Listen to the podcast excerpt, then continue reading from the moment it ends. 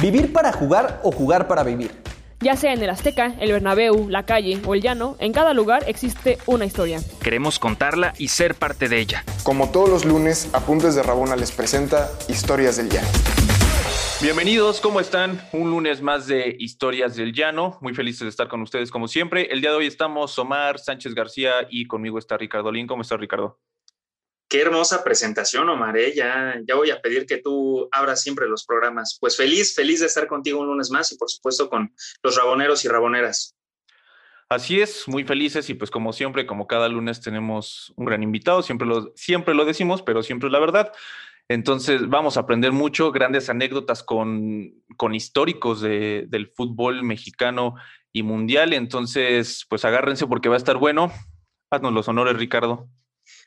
Pues, pues, qué más, Omar, te digo así tal cual, un psicólogo en el deporte, de alto rendimiento además, ¿no? Por ahí si alguien se interesa también en esta carrera, saben que pues sí hay, ¿no? Sí hay, pero hay que buscarle. Y, bueno, de decirles que, nuestro invitado se llama eh, Gustavo Cepeda, le pueden decir profe Gustavo o Gustavo también ya, ya nos dijo, ¿no? Que, que, que no tiene inconveniente para todos, ¿no? Y sin más, pues arranquémonos, Gustavo, ¿cómo estás?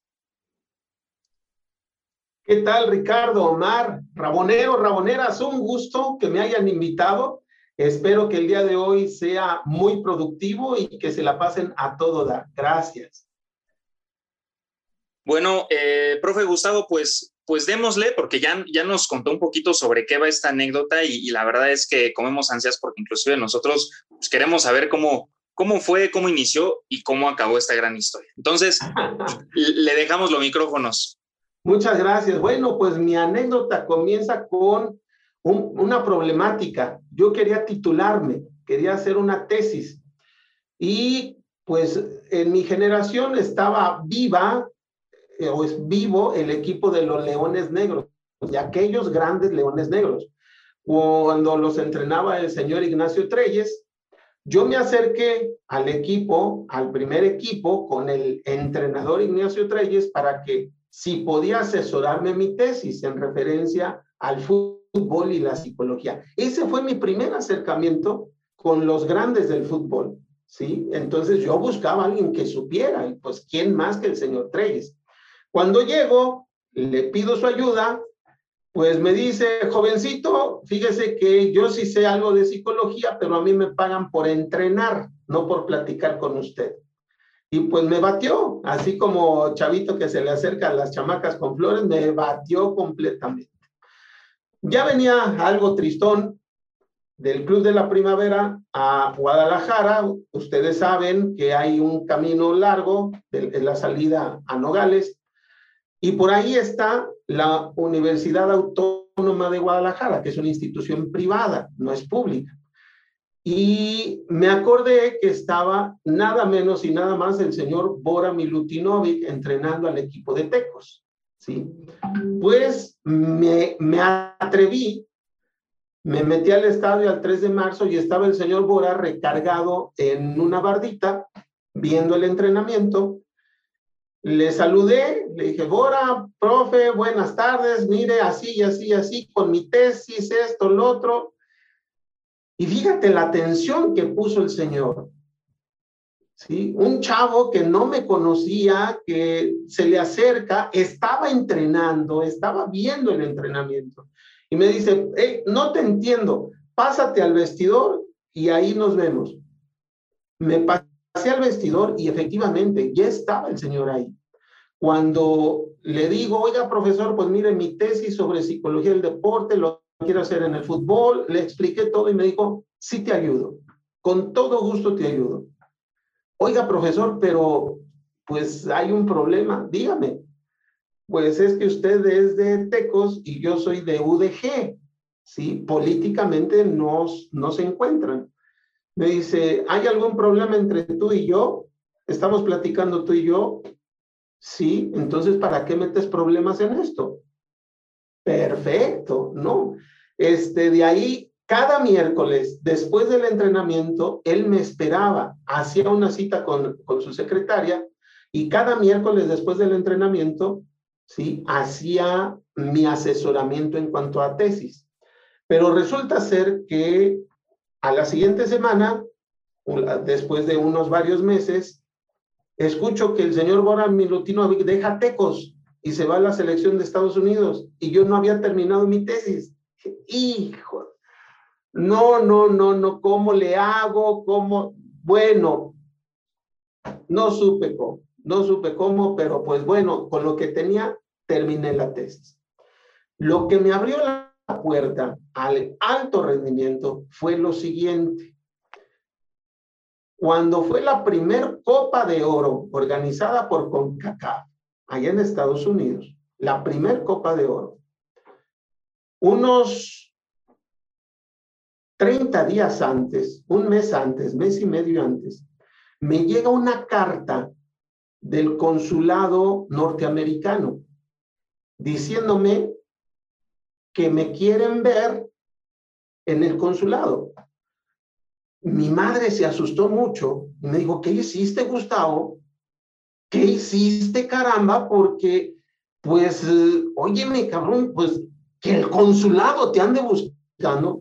Pues no sé, y mi madre siempre fue, si usted hizo algo, usted lo resuelve, vaya a ver qué quiere. pues yo iba asustado, no sabía por qué. Paso y no me pasan a las ventanillas normales, me pasan con el señor, el cónsul de los Estados Unidos.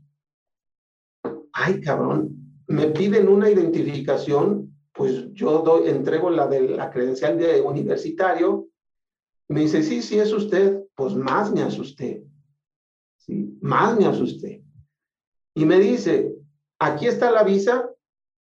¿sí? Es una visa que la Federación de Estados Unidos, la Federación de Fútbol, está solicitando para usted. Y me pidieron que por favor, cuando viniera, se comunicara con el señor Bora Milutinovic. órale, el Señor no se olvidó de mí.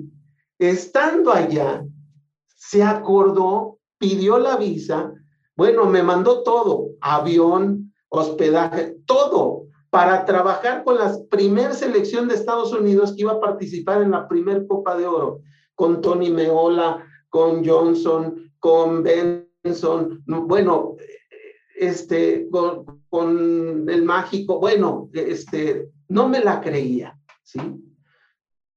Y ahí fue donde el señor Bora Milutinovic me enseñó realmente qué es la psicología aplicada al fútbol, ¿sí? Y aplicada realmente al alto rendimiento. Les voy a platicar esto. Cuando yo estaba ahí, el preparador físico, yo vi que el preparador físico a la selección les puso una manda, ¿sí? Una, un trabajo fortísimo en el trabajo muscular de fuerza, ¿sí? Y pues yo como psicólogo, con una vista paternalista, terminando el entrenamiento, les puse un ejercicio de relajación para que se recuperaran, entre comillas. Al día siguiente, el mismo preparador físico les toma tiempos y no respondían. Y voltea conmigo y me dice, ¿qué les trabajaste? Pues yo inocentemente le dije, pues, relajación. No, cabrón. Perdón por lo de cabrón. ¿Sí? Me dice, no, cabrón. ¿Qué pendejada hiciste, cabrón? Que pues los relajé. No. Y se mete con Bora. Y ahí escuché como 10 minutos que este cabrón, ta, ta, ta, ta. Después me habla Bora y me dice, mira, fue mi primer lección en el trabajo de un equipo de fútbol. Me dice, mira, todo trabajo debe de ir conectado. El aspecto físico, el aspecto técnico, el aspecto táctico y el aspecto psicológico. Tú como psicólogo debes de apoyar el trabajo del preparador físico. Si trabajo fuerza, tú tienes que poner ejercicios o técnicas psicológicas para la fuerza no para relajar. Perfecto, entendí. Posteriormente me metí a construir entrenamientos con Bora, con el profe Malta, que era su, su auxiliar, con el preparador físico, y ahí entendí que la preparación física debe de ser en conjunto con la preparación mental. Por eso se llama entrenamiento físico y entrenamiento mental. Ya cuando terminó el, el, torneo, que quedamos campeones, que le ganamos a México, ¿sí? me dice, ¿sabes qué, Gustavo? Pues ya te pagué el curso, ya puedes terminar tu tesis. Y sí, efectivamente, con eso. Y este, lo he visto dos, tres veces cuando viene a Guadalajara, que llega al Club Atlas, le gusta mucho llegar al Club Atlas, este, saludarlo y no se acuerda a veces de mí. Y la última vez que lo vi, también me enseñó muchísimo. Lo vi en el Mundial de Rusia, en, eh, en, en, en el Mundial, en la final, ya ves que es asesor técnico de FIFA. Y me preguntó, Gustavo, bueno, porque yo, yo fui a, a, a, asesorar a árbitros de, esa, de, de ese mundial. Y me dice, Gustavo, ¿a quién le vas? Pues, profesor, no me diga, a Croacia. Tiene un fútbol más ofensivo, tiene un fútbol más eh, brillante, con muchas variantes. En cambio, este, Francia, pues solamente con dos, tres jugadores es su base y me dice, ¿ya te diste cuenta que en este mundial los equipos que han tenido mayor posesión de juego son los que han perdido? Órale, no me había dado cuenta. Le dije, pues claro, el fútbol defensivo. y me dijo algo interesante. Dice, ay, la cultura de México, ofensivo, defensivo. Ya no, ya no hay ofensivo-defensivo. Ve el trabajo de Francia. Toda la pelota que tiene termina en jugada de gol o en aproximación a gol. Esto se llama fútbol eficiente. Y ese fútbol eficiente está rompiendo el esquema de fútbol ofensivo o fútbol defensivo. Te recomiendo que leas algo que se llama pensamiento exponencial. Me metí a ver lo que es pensamiento exponencial y es un concepto creado en la Universidad de Silicon Valley, ¿sí? En donde no estés pensando en la primera acción, sino estés pensando en la segunda y tercera acción, pero qué grado de eficacia vas a tener en la primera y segunda acción. Y eso, eso gracias al profesor Bora. Si no, aquí siguiera eh, eh, mencionando fútbol ofensivo y fútbol defensivo. No, ya me fijo qué tan eficaz es el juego. La gente no, no me está mirando, Mar, obviamente, pero estoy sonriendo, casi estoy aquí sacando la pizarra y anotando lo que nos dice, porque de verdad, o sea, esta anécdota terminó siendo una clase magistral, sí, eh, completamente real, ¿eh? Y, y además, eh, obviamente tampoco esto, esto lo ve la gente, pero mientras el profe Gustavo, Gustavo para los cuates, ¿no? Ya, eh, eh, nos, nos, está platicando, sonríe, ¿no? Acordándose evidentemente de, esos momentos que terminaron marcándolos. Yo la verdad tenía por ahí una pregunta de justamente qué había pasado con la tesis, pero pues ya me di cuenta que, que o sea, la conclusión evidentemente fue tremenda, ¿no? Y algo que me llama la atención, Omar, eh, Gustavo y obviamente las personas que nos están escuchando, es que estamos hablando de psicología en el deporte de alto rendimiento, específicamente en el caso de Gustavo, desde finales de los 80, ¿no? Cuando estaba con la tesis, que es cuando estaba justamente Bora eh, en Guadalajara. Y además, pues la Copa Oro que ahorita pues estamos en, además en tono, ¿no? Fue en, en 1991. Y, y este tema, de repente, yo no, yo no sabía que tenía tanto tiempo, ¿eh? tengo, que serles muy honesto. Eh, pensaba que era muy actual. No, no sé cómo lo veas tú, Omar. Sí, igualmente, era parte de lo que yo quería preguntarle a Gustavo, cómo, cómo llegó a, que le interesara este tema para hacer su, tesis al respecto, porque eh, muchos equipos todavía incluso hoy en día no tienen como tal estrategia psicológica dentro de sus planteles, entonces e, es algo que cada vez está permeando más, pero sí hace 30 años, pues al menos a nosotros a la distancia, no, no nos suena que fue algo pues bastante mm, innovador y sobre todo, ¿qué fue lo que en ese momento te motivó o te llamó particularmente la atención, Gustavo, para inclinarte por, por esa área específica de la psicología? Mira, en, en casa mi madre nos impulsaba mucho al deporte. Yo tendría tres, cuatro años, me acuerdo entre sueños, ¿sí? Mi hermano el mayor, imagínate, si yo tengo 54 años, ¿cómo estará mi hermano el mayor? ¿Sí? Entonces, yo soy el más chico de la familia, imagínate, ¿sí? Bueno, mi hermano el mayor era seleccionado nacional de maratón, en este, él corría maratones, entonces se levantaba diario a las cuatro, cuatro y media y calentaba alrededor de la casa, sí, perdón, alrededor de la cuadra. Y yo me levantaba con él y corría, yo tenía tres, cuatro años, yo corría junto con él. Entonces, mi primer contacto con el deporte fue mi hermano. Después, mi, otro hermano, de, en medio, llegó a debutar dos, tres partidos en el Cruz Azul, también de Ignacio Treyes, ¿sí? Y este, una hermana mía, Carolina, ella fue seleccionada por el Estado en salto de altura, ¿sí? Entonces, mi madre nos empujaba mucho al deporte y yo pues vivía, como soy el más chico, vivía la vida del deporte. Ahora, cuando entro a la facultad de, psicología, hay una materia que se llama o se llamaba dinámica de grupos. A mí me enfadaba la hija de su madre, me enfadaba porque el maestro no era nada dinámico, pura teoría y que Pichón Rivière dice esto y que Freud dice esto y que Fritz Perls dice esto. A mí me enfadaba hasta que le dije un día, oiga, ¿y por qué no nos aplica una dinámica? Nos está explicando pura teoría, ¿por qué no nos da una dinámica? Y me dijo el profesor en ese tiempo, me dijo, este, pues, ¿por qué no ves o buscas documentos? En ese tiempo no había videos, sino solo películas, documentos del fútbol americano. Y ese fue el clic que me hizo convertirme en psicólogo del deporte. Empecé a buscar artículos, revistas y veía todo lo que sucedía alrededor del fútbol americano porque ellos ya aplicaban una teoría que se llama del segundo esfuerzo de Bill Lombardi, ¿sí? Bill Lombardi fue el genio de la aplicación de la psicología en el ámbito del deporte. Fue el primer entrenador, no el primer psicólogo, el primer entrenador en sistematizar el aspecto de la psicología, no solamente motivar, sino sistematizar, crear un método, ¿sí?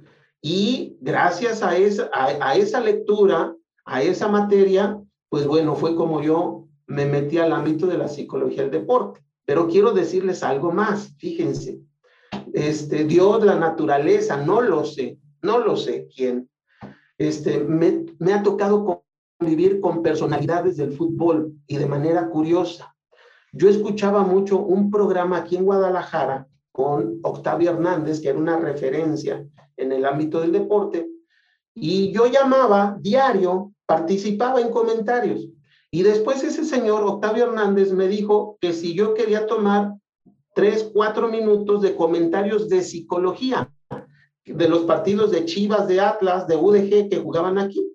Y sí, ahí tienen a Gustavo Cepeda todos los lunes hablando al radio y me daban voz y hacía mis comentarios. Correcto. Después se integra el profesor Arturo Yamazaki, eh, el único árbitro mexicano, peruano, que está en el Salón de la Fama de CONCACAF. Es el único árbitro que está en el Salón de la Fama. Otra referencia, el árbitro del el partido del siglo en México 70, Italia-Alemania. Sí, bueno. Pues ese señor estaba también como comentarista en esa estación de radio y un día me dice, oiga, ¿usted no le gustaría ser árbitro? Dije, profe, pues ya estoy grande, yo tendría en ese tiempo 24 años, ¿sí? dice, no, pues métase al curso, ándale.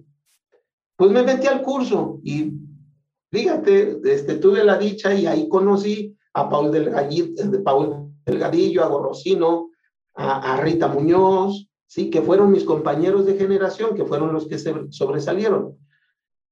Cuando yo estaba trabajando ya como árbitro, aspirando a ser árbitro, el profe Yamazaki me habla y me dice, porque fue a verme a dos partidos, me dice, oiga, me habla la oficina de él y me dice, oiga, usted como árbitro es excelente psicólogo. A ver, profe, no le entiendo. ¿Cómo que? A ver, o sea que hasta aquí llegué. Sí, hasta aquí llegó como árbitro. pero le quiero pedir un favor. Le voy a pedir que se meta como asesor de sus compañeros, porque a sus compañeros les hace falta mucha capacidad mental. Entonces, no se retire del arbitraje, solo de ser árbitro. Y mira, gracias a eso, he conocido a enormidades de personalidades en el arbitraje, ¿sí? Y gracias a eso, después me conecté a la Escuela Nacional de Entrenadores de la Federación Mexicana de Fútbol, donde conocí a más gente, ¿sí? Donde me permitieron conocer un señor fundamental en mi, en mi crecimiento, que se llama Jimmy Bosville, ¿sí? Jimmy Bosville, él me permitió y me abrió la puerta, porque trabajé con él 10 años en sus equipos, me abrió la puerta para llegar a ser becado por la FIFA en una beca que se llama Beca Joao Havertz, que es precisamente con la que estoy trabajando con los árbitros. ¿sí? Esto, ¿tú crees que no me voy a enamorar de, de mi profesión? Así nació y así sigue mi romance con la profesión. Oigan, yo, yo ya quiero este, meter mi segunda carrera, ¿eh? escuchando todo esto, de verdad, e, es que de pronto uno no se imagina la magnitud.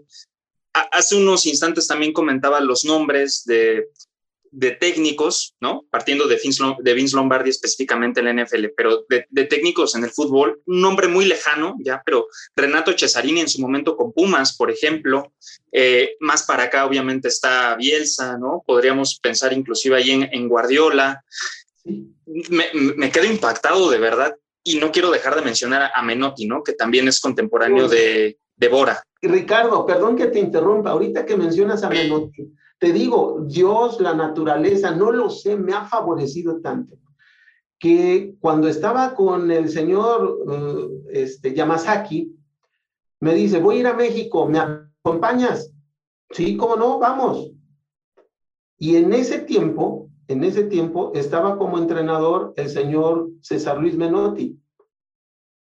Y el profesor César Luis Menotti, después les comparto una fotografía, me dice, ¿tú eres psicólogo? No, estoy estudiando para ser psicólogo, pero me gusta esto del deporte.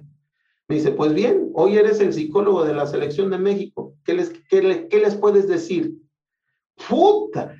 Estaba Benjamín Galindo, estaba el Chepo, estaba este, el conejo, este, bueno, no, no, o sea, ¿qué les digo, cabrón? ¿Qué les digo? Sí, y este, me han abierto las puertas, no lo sé, no lo sé, pero me han abierto las puertas. Después de esto que mencionas a, a Bielsa últimamente, el señor Jimmy Googlesville tuvo mucha injerencia en que yo trabajara en una primera etapa en Atlas, porque en, en una segunda etapa también lo hice. No, pues la verdad, con el señor Bielsa, sí me determinó sí influyó muchísimo en mi estilo de trabajar con el alto rendimiento. ¿sí? Yo a mis pacientes, a mis deportistas, les digo, en tres meses, si no tienes cambios, yo no soy para ti ni tú eres para mí. Por lo tanto, tenemos que demostrar cambios en tres meses. Eso es alto rendimiento. Necesito ver el compromiso del jugador. Si no hay compromiso, pues ¿qué, ¿para qué nos hacemos tontos? ¿Sí? Y el señor Bielsa me ayudó a sistematizar una metodología de trabajo, ¿sí? Propia, propia, ¿sí? Con Bora enseñé cómo se trabajaba, pero con Bielsa aprendí a cómo de veras empezar a trabajar de manera sistemática, a traducir el aspecto mental en ejercicios para que el jugador entrene el aspecto mental sin que se dé cuenta y vaya creciendo. O sea, una genialidad ese señor, la verdad. Y un trato humano, ¡fu! increíble, pero una exigencia en cancha de los mil demonios. ¿eh? El Tuca, el Tuca es poco, el Tuca es poco. Por eso creo que este, Bielsa desgasta mucho al jugador en su relación porque es muy exigente. Así es. Una vez me dijo, al talentoso, Gustavo, al que tú descubras que tiene talento, sin piedad. Entonces, así los trata. ¿Y, y, cómo se generó este sistema que comentas, Gustavo? Es decir, ¿qué fue lo que detonó Bielsa para que tú generaras este sistema? ¿Cómo se dio esa, esa, esa plática o, sí, cómo partió? Me enseñó a analizar los partidos de fútbol. Me dijo, trata de encontrar qué acciones mentales se repiten en todos los partidos. Me puso a ver los partidos de México 86, me puso a ver los partidos de, de Italia 90, todos esos partidos me puso a ver. Y entonces saqué variables. Él le dice variables, yo, yo saqué como, como indicadores, ¿sí? de motivación, de concentración, atención, visualización. Esas las sistematicé y ya que se las llevé, él me dijo, correcto, de estas variables que usted descubrió, hágame 10 ejercicios de cada uno, pero con balón.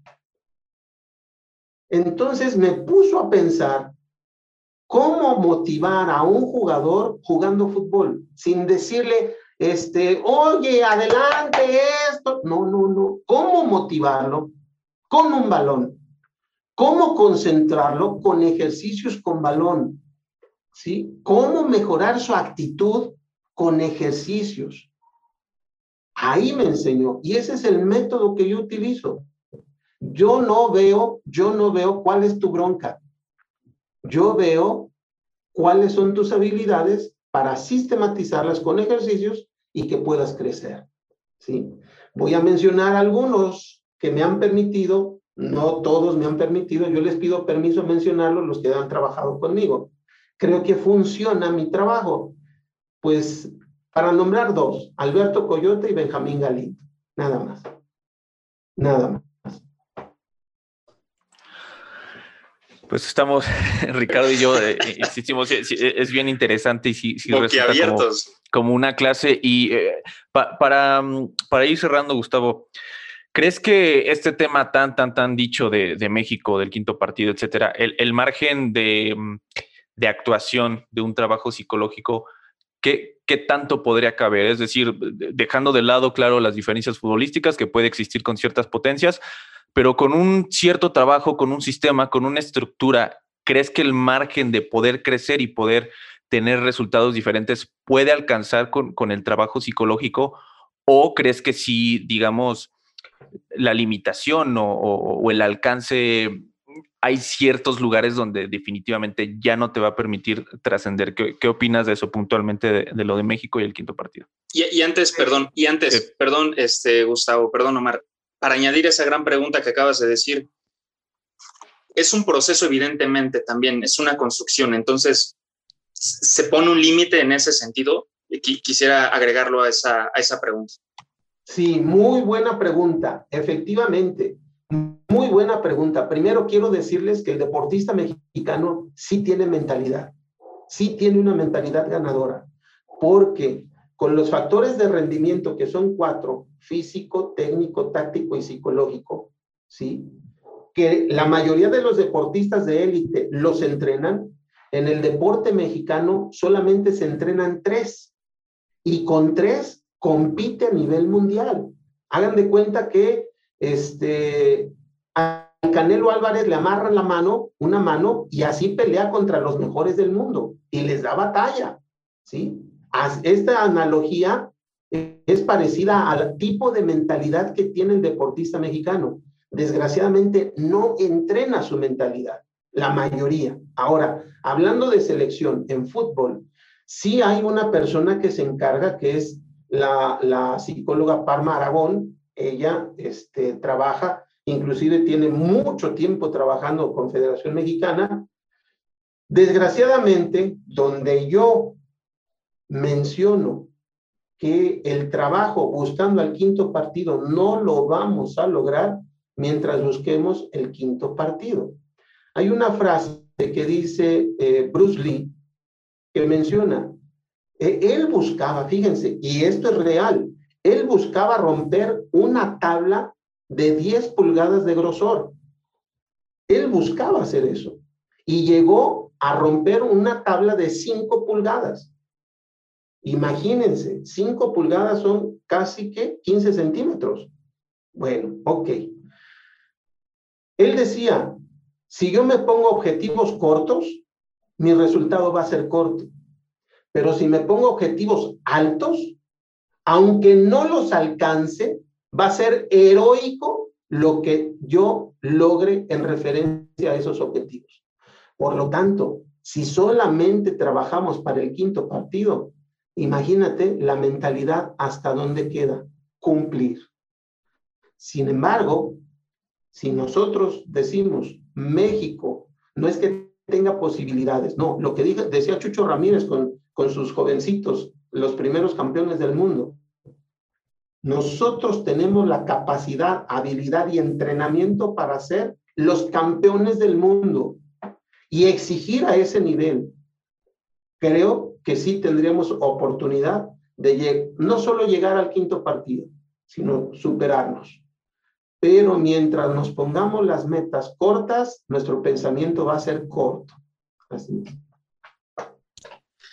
Pues estoy casi de pie, estoy casi aplaudiendo, no lo hago porque se va a escuchar mucho ruido, eh, pero de verdad, Gustavo, ah, no, después de eso sí tengo que, profe Gustavo, así, ya, profe, profe Gustavo, lo, instauro, eh, no, agradecerle y, además, eh, no, no, lo, no, lo, decía en broma, de verdad al inicio, e, esto evidentemente es un campo de trabajo que trae sus recompensas económicas, pero además claramente de pasión invitar a la gente a que se acerquen, a que busquen, ¿no? Eh, yo, de verdad, a, ver si no la busco por ahí.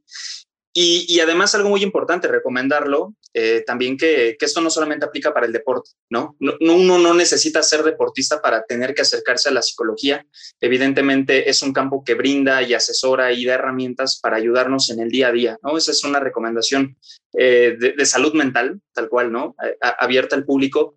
Y, y profe Gustavo, eh, de verdad agradecerle por, por la clase de hoy, porque eso fue, o sea, sí fue un podcast, pero fue una clase y, seguramente la gente está muy contenta con esto que escucha. Hay muchas cosas que quedan eh, con duda porque surgen más preguntas y ojalá en algún momento podamos volver a, tenerlo y, y, Omar, pues, pues, pues feliz de haber compartido un podcast contigo, pero además específicamente este podcast. Muchas gracias a todos.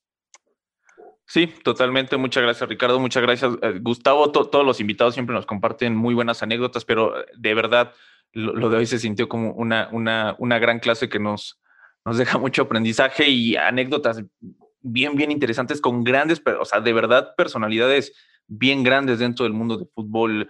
Bielsa, Treyes aquí en México, ¿no? Que es totalmente una leyenda. Entonces, pues bueno, Ricardo, nos andaremos viendo el próximo lunes. Gustavo, ojalá Ojalá nos encontremos próximamente en apuntes para muchísimas cosas. El, conocimiento y, además la pasión con la que lo platicas seguramente hará que, te, estemos buscando próximamente. Por lo pronto, muchas gracias por haber estado hoy con nosotros. Muchas gracias a todos ustedes, raboneros, raboneras. Un fuerte abrazo. Dios los bendiga. Pues ahí está. Muchas gracias, Rabonero. Nos vemos el próximo lunes en Historias del Llano. Adiós. ¿Quieres más historias?